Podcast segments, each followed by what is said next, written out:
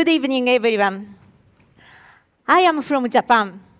So I'd like to start with a story about Japanese fishing villages.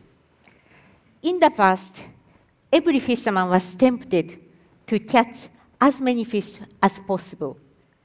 But if everybody did that, the fish, common shared resource in the community, would disappear.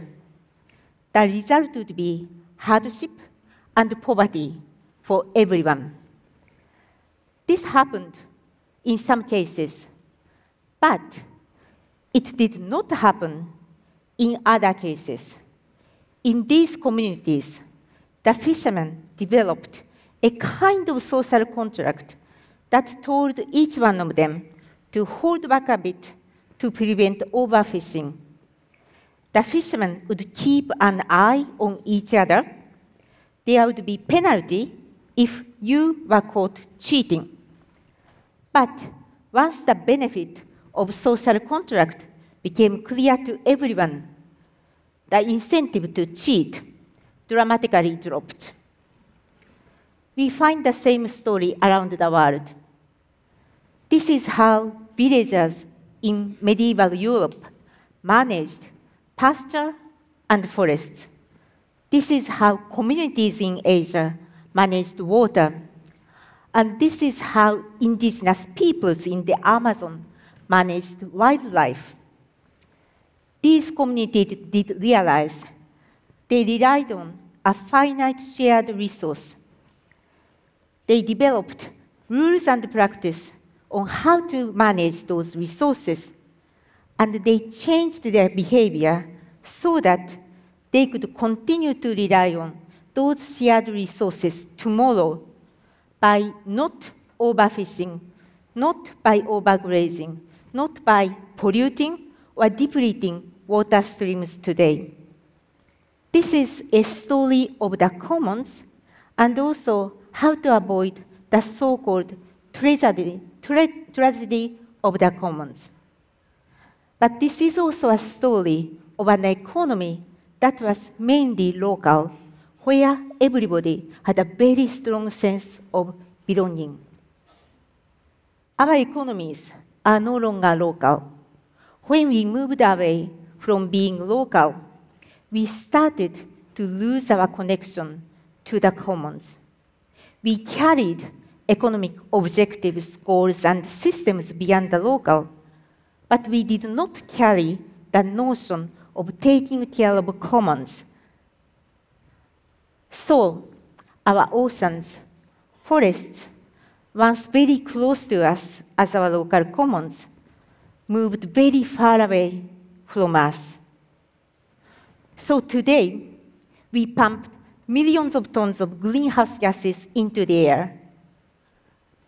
We, we dump plastics, fertilizers, and industrial waste into the rivers and oceans. And we cut down forests that absorb CO2. We make the world biodiversity much fragile. We seem to have totally forgotten that there is such a thing like global commons, air, water, forests, and biodiversity. Now, it is the modern science that reminds us how vital the global commons are. In 2009, a group of scientists proposed how to assess the health of the global commons. They defined nine planetary boundaries vital to our survival. Then they measured how far we could go beyond we cross over the tipping points or threshold that would lead us to the irreversible or even catastrophic change. This is where we were in 1950s.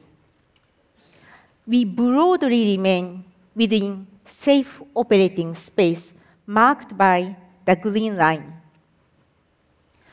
But look at where we are now. We have crossed four of those boundaries, and we will be crossing others in the future. How did we end up in this situation? Well, my personal story may tell us something. Five years ago, I was appointed as CEO of the GEF, Global Environment Facility. But I am not a conservationist or not an environmental activist.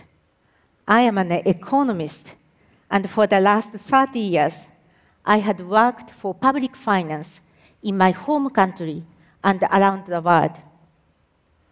I can tell you one thing for sure. During these 30 years, the notion of the global commons never crossed my mind. I didn't have a single conversation about the global commons with my colleague. This tells me that the notion of the global commons was not really entering into the big money decisions like state budget or investment plans. And I'm wondering why we have this sheer ignorance about the global commons, including me myself. One possible explanation might be that until recently, it didn't really matter too much, even if we mess up some part of the environment. We were not fundamentally changing the functions of the Earth system. The global commons had still enough capacity to take the punches we gave them. In fact, the fish was still plentiful the fields for grazing was still vast. Our mistake was to assume the capacity of the earth for self repair had no limits. It does have limits. The message from the science is very clear. We humans become an overwhelming force to determine the future living condition on Earth. And what's more, we are running out of time. If we don't act on now, we will be losing the global commons. It's only our generation who are able to preserve it, preserve the commons as we know them. Now is the time we start managing the global commons as our parents or grandparents managed their local commons the first thing we need to do is to simply recognize that we do have the global commons and they are very, very important. Then we need to build the stewardship of the global commons into all of our thinking, our business, our economy, our policy making, in all of our actions. We need to recreate the social contract of the fishing villages on a global scale. But what does it mean in practice? Where to start with? I see there are four key economic systems that fundamentally need to change. First, we need to change our cities. By 2050, two thirds of our population will live in cities. We need green cities. Second, we need to change our energy system. The world economy must sharply decarbonize, essentially in one generation. Third, we need to change our production consumption system. We need to break away from current take, make, waste consumption pattern. And finally, we need to change our food system. What to eat, and how to produce it. And all of those four systems are putting enormous pressure on the global commons. And it's also very difficult to flip them. They are extremely complex with many decision makers, actors involved. Let's take an example of the food system. Food production is currently responsible for one quarter of greenhouse gas emissions. It is also a main user of the world water resources.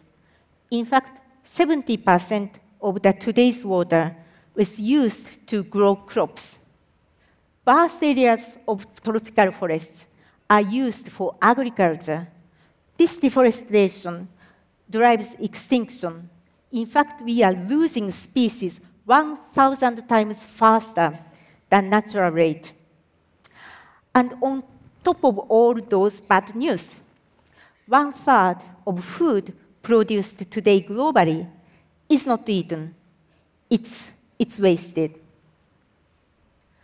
But there is the good news, good sign. Coalitions of stakeholders are now coming together to try to transform the food system with one shared goal how to produce enough healthy food for everyone. At the same time, to try to, cut, to sharply reduce the footprint from the food system on the global commons.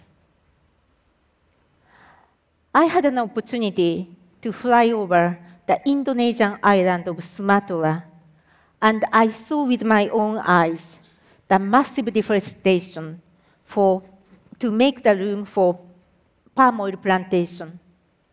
By the way, palm oil is included in thousands of food products we eat every day. The global demand for palm oil is just increasing. In Sumatra, I met smallholder farmers who need to make day-to-day living from growing oil palm. I met global food companies, financial institutions, and local government officers. All of them told me that they can't make that change by themselves, and only by working together under a kind of new contract or new practice do they have a chance to protect tropical forests. So it's so encouraging to see, at least for the last few years, this new coalition among these committed actors along the supply chain come together to try to transform the food system. In fact, what they are trying to do is to create a new kind of social contract to manage the global commons. All changes start at home, at your place, and at my place.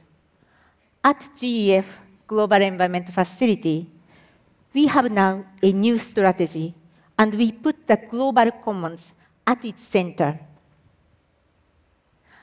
I hope we won't be the only ones. If everybody stays the sideline and waiting for others to step in, the global commons will continue to deteriorate, and everyone, everybody will be much worse off. We need to save ourselves from that tragedy of the commons. So, I invite all of you to embrace the global commons. Please do remember the global commons do exist and are waiting for your stewardship. We all share one planet in common. We breathe the same air, we drink the same water, we depend on the same ocean, forests, and biodiversity. There is no space left on Earth for egoism. The global commons must be kept within their safe operating space, and we can only do it together. Thank you so much.